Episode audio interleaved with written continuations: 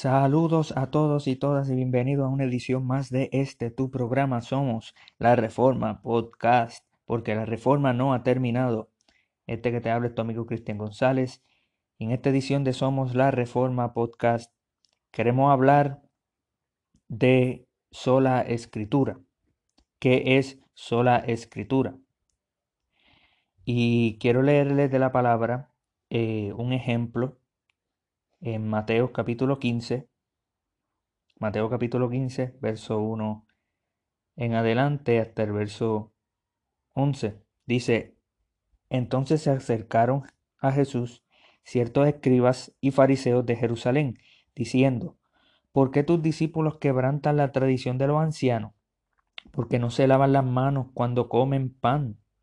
Respondiendo él les dijo, ¿por qué también vosotros quebrantáis el mandamiento de Dios por vuestra tradición, porque Dios mandó diciendo, honra a tu padre y a tu madre, y el que maldiga al padre o a la madre muera irremisiblemente.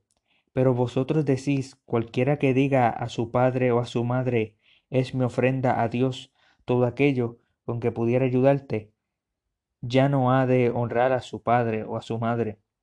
Así que hacéis habéis invalidado el mandamiento de Dios por vuestra tradición. Hipócritas, bien profetizó de vosotros Isaías cuando dijo, Este pueblo de labios me honra, mas su corazón está lejos de mí, pues en vano me honran, enseñando como doctrinas mandamientos de hombres.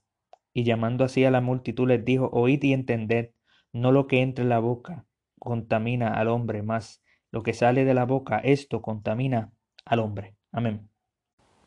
¿Qué es sola escritura? Sola escritura eh, es un término en latín. La palabra sola significa únicamente, principio, la única base. Y la palabra escritura significa eso mismo, los escritos, la escritura, la Biblia. Sola escritura significa que solamente la Biblia, que solamente la palabra de Dios tiene autoridad infalible para la fe y la conducta de la Iglesia para la fe y la conducta del cristiano. La Biblia es completa, autoritativa y verdadera. Toda la escritura es inspirada por Dios, que es dada por inspiración de Dios, útil para enseñar, para redarguir, para corregir, para instruir en justicia, a fin de que el hombre de Dios sea perfecto, enteramente preparado para toda buena obra. Segunda de Timoteo, capítulo 3, verso 16. Sola escritura fue como un grito de guerra de la Reforma protestante. Por siglos la Iglesia Católica Romana ha considerado sus tradiciones superiores en autoridad a la Biblia. Esto dio como resultado muchas prácticas que eran contrario a lo que dice la Biblia. Algunos de estos eran las oraciones a los santos, las oraciones a María, la Inmaculada Concepción de María, la doctrina de transustanciación, las indulgencias y la autoridad infalible del Papa y de la enseñanza de la Iglesia. Esas eran cosas que comenzaron a meterse en la Iglesia eh, a través de los siglos, eh, cosas como orarle a los muertos, a los santos, orarle a María como corredentrix y comedientrix, una corredentora y comediadora, cuando no hay, no hay dos mediadores, hay un solo mediador entre Dios y el hombre, Jesucristo. La Inmaculada Concepción de María, eh, el decir que nació ella sin pecado, aun cuando ella misma dice, mi Señor y mi Salvador, le dice al ángel, reconociendo que ella necesita un Salvador, que necesita, que ella es pecadora, le llama Señor y Salvador. Eh, la doctrina de transustanciación que coge un concepto pagano, un concepto de Aristóteles y lo une con, con la Biblia, eso es lo que hizo Tomás de Aquina. La indulgencia, que es el sentido eh, del tesoro de los méritos que, que tú puedes pagar por tu salvación, tú puedes pagar para que pases menos días en el purgatorio y para que tus familiares que estén allí pasen menos días en el purgatorio. Esa, eh, la indulgencia fue lo que mayor, lo que llevó más a Lutero eh, a hacer lo que hizo él el, el 31 de octubre de 1517, cuando en la puerta de Wittenberg taló eh, sus tesis. También otra de las doctrinas, la autoridad del Papa, comenzó a crecer desde el año, desde el año 799 al 800. Pues ahí, antes de eso, tal cosa como Papa, que era infalible, que no, eh, habían ciertos, eh, ciertas controversias que surgían entre el este y el oeste, pero no es hasta que comienza el siglo IX que entonces comienza la autoridad papal a, salir eh, y a relucir sobre, sobre todo lo demás, algo que, que era incorrecto. Martín Lutero, el, el, el que comenzó eh, la reforma, el padre de la reforma protestante, uno de esos reformadores, estuvo reprendiendo públicamente a la Iglesia Católica por esas enseñanzas que eran contrarias a la Biblia, esas tradiciones que eran contrarias a la Biblia. La Iglesia Católica amenazó a Martín Lutero con excomulgarle y, hasta matarle, ¿verdad? Antes, anterior a eso, habían matado a otros por, por, por eso de sola escritura, por, por eso de, de la escritura y a él lo iban a excomulgar y, lo, y excomulgaron. Lo iban a excomulgar si no se retractaba.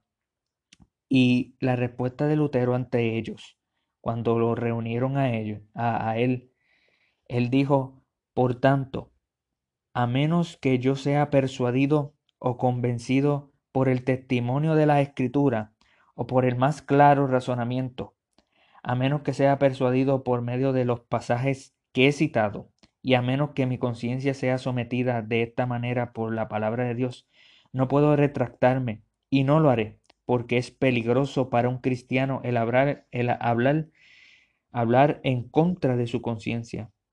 Me mantengo firme, no puedo hacer otra cosa. Que Dios me ayude. Amén. Así que nosotros tenemos a Lutero defendiendo la escritura, tenemos a los demás reformadores, eh, Us, Calvino, Zwinglio, Knox, tremendos gigantes de la fe, que defendieron la doctrina de sola escritura, al igual como la misma escritura habla de que ella es autoridad y eso es lo que significa la, doctrina de sola escritura, significa que la, la Biblia es nuestra autoridad máxima, es nuestra única norma infalible de conducta, de práctica, de cómo debe vivir la iglesia, de cómo debe de vivir los cristianos. Claro que cada denominación tiene ciertas tradiciones, pero ninguna tradición puede ir superior a la Biblia. Ninguna confesión puede ir superior a la Biblia. La Biblia es la única norma infalible que nosotros tenemos, la única autoridad infalible. Tenemos diferente autoridad, tenemos pastores, ancianos, maestros, evangelistas. Son autoridades que Dios ha dado en la iglesia para cuidar del rebaño, pero no son infalibles. No hay tal cosa como un papa, como un pastor, como un líder infalible.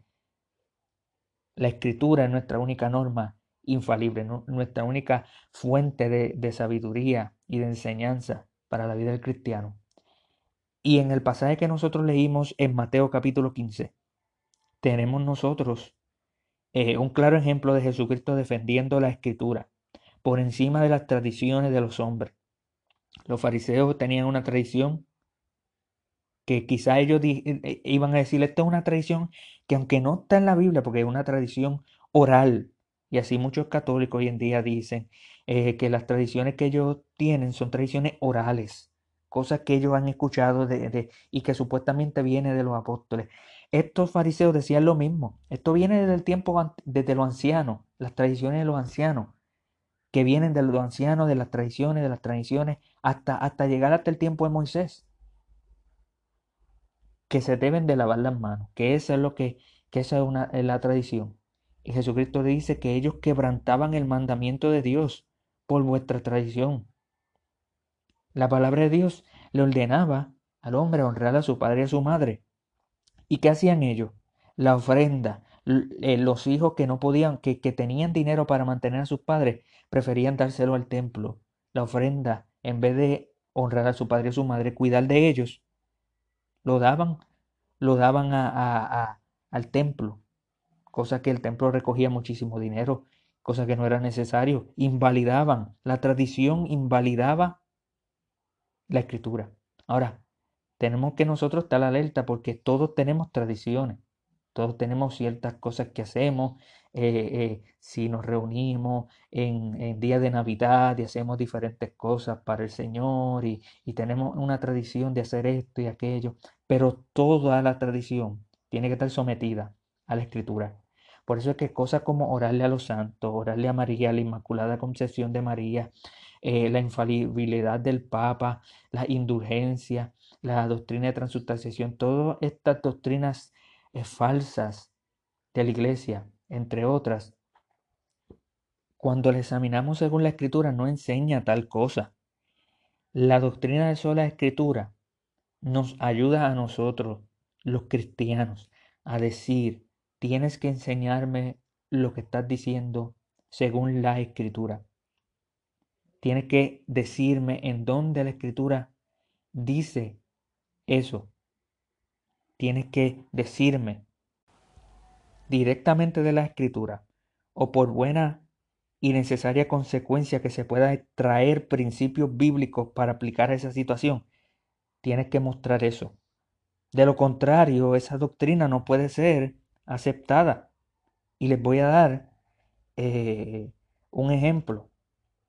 En la Confesión de Fe de Westminster, que por cierto es un texto que no es infalible, ella misma, el propio texto dice que, que, obviamente no reclama infalibilidad, sino que las confesiones y los catecismos eh, son creados eh, para dar un resumen de lo que es la doctrina ortodoxa. Y en la Confesión de Fe de Westminster tenemos un ejemplo de lo que hace, citando la Biblia para, para expresar que ella, la Biblia, es la única norma de conducta, es la única norma infalible que nosotros tenemos para guiar nuestras vidas. Dice en su capítulo primero, la sección 4, sobre la Sagrada Escritura, que la autoridad de la Sagrada Escritura, por la cual deben ser creídas y obedecidas, no depende del testimonio de ningún ser humano o de la iglesia. La Biblia, amado, no depende del Papa, no depende de ningún hombre, del testimonio que diga ese hombre o esa institución o esa iglesia, esto es y esto no es. No, la Biblia depende enteramente de Dios, que es la verdad en sí misma, en sí mismo, el autor de ellas, y por lo tanto debe ser recibidas porque son la palabra de Dios. Fíjese como dice, como dice en 2 de Pedro 1.19, tenemos también la palabra profética más segura, a la cual hacéis bien en estar atentos como una antorcha que alumbra en lugar oscuro hasta que el día esclarezca y el lucero de la mañana salga en vuestros corazones. O sea que la palabra de Dios, el único que testifica y que da eh, autoridad, que da testimonio de que la palabra de Dios es verdad, es aquel que es verdad en sí mismo, Dios mismo. La totalidad del consejo de Dios, dice la sección 6, concerniente a todas las cosas necesarias para su propia gloria y para la fe, vida y salvación del ser humano, está expresamente expuesto en la escritura o por buena y necesaria consecuencia puede deducirse de ella, a las cuales nada debe añadirse en ningún tiempo, ya sea por nuevas revelaciones del Espíritu o por tradiciones humanas. Amado, nosotros tenemos que examinar qué es realmente que nosotros creemos. Nosotros tenemos que examinar. Porque esto también aplica para el, protestantismo. Hay diferentes denominaciones que creen que pueden haber revelaciones nuevas. Tal cosa no es permitido. El canon está cerrado. La doctrina de sola escritura, amado, nos ayuda a nosotros a poder tener una base sólida para creer lo que creemos. Porque si basamos lo que creemos en lo que dice un hombre, fuera de la escritura, lo que dice un hombre, lo que dice un hombre, eso es subjetivo. ¿Cómo tú sabes que lo que dice es verdad? Entonces la Iglesia Católica diría, no solamente se trata del Papa, se trata de toda la Iglesia. Pero la Iglesia puede errar en muchas cosas.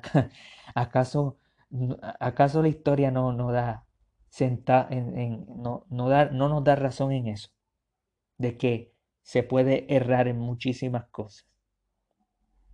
La única manera de nosotros saber objetivamente la verdad sobre la religión la verdad sobre la existencia del hombre, el propósito del hombre, la caída del hombre en miseria y en pecado y la redención del hombre está en la escritura, está en el Evangelio. El propio Jesús dijo, le dijo al propio diablo, que no solo de pan vivirá el hombre, sino de toda palabra que sale de la boca de Dios. Y en 2 de Timoteo, Pablo dijo que la escritura es lo que sale de la boca de Dios. Es teanostas, es exhalar, es el, la palabra de Dios, es inspirada por Dios. Nosotros, amados, tenemos que mantenernos firmes en lo que la escritura dice. No podemos nosotros tener tradiciones que invaliden la escritura. Y tampoco, eh, y eso aplica para, para, todos nosotros, incluyendo ¿verdad? la Iglesia Católica que estamos haciendo un énfasis. Tampoco podemos nosotros permitir que ocurran supuestas nuevas revelaciones del Espíritu. Porque la palabra de Dios es la palabra de Dios. Y la palabra de Dios dice en Efesios 2 que los apóstoles y los profetas fueron dados para fundar la iglesia. Ya no están. Ya no existen apóstoles, ya no existen profetas, ya no existe profecía. Tenemos todo lo necesario, todo lo suficiente. La palabra de Dios, todo lo autoritario, todo lo perspicuo en la palabra de Dios que nos guía para la salvación, que nos guía para la vida, que nos guía como nuestra norma, como nuestra ética. Y debemos de nosotros ser fieles a la escritura. Así que, ¿qué significa sola escritura, amado? Significa eso mismo. Yo creo lo que la escritura dice. Y solamente la escritura me va a regir. Nuestras confesiones nos ayudan a resumir lo que la escritura dice. Nuestras tradiciones nos ayudan en cierto sentido, pero nada, nada, todo eso tiene que estar debajo de la Biblia. Si invalida la Biblia, si va en contra de la Biblia, hay que eliminarlo. Esa es la doctrina de sola escritura. ¿De qué manera el hombre y el joven limpiará su camino? Guardando la palabra. Es la palabra de Dios, amado, lo que, lo que nos ayuda. En ella encontramos nuestro descanso, en ella hallamos nuestro reposo. Así que en, esta, en este mes de, de la reforma, este mes de octubre, recuerden ese principio, sola escritura. Gracias por haber escuchado una edición más de Somos la Reforma Podcast. Que Dios te bendiga.